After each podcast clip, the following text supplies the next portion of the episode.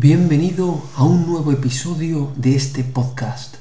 ¿Tendrías un minuto para la misericordia? La frase de hoy procede del diario de Santa Faustina. En él leemos que Jesús le dice a Faustina, Hija mía, no dejes la Santa Comunión a no ser que sepas bien de haber caído gravemente.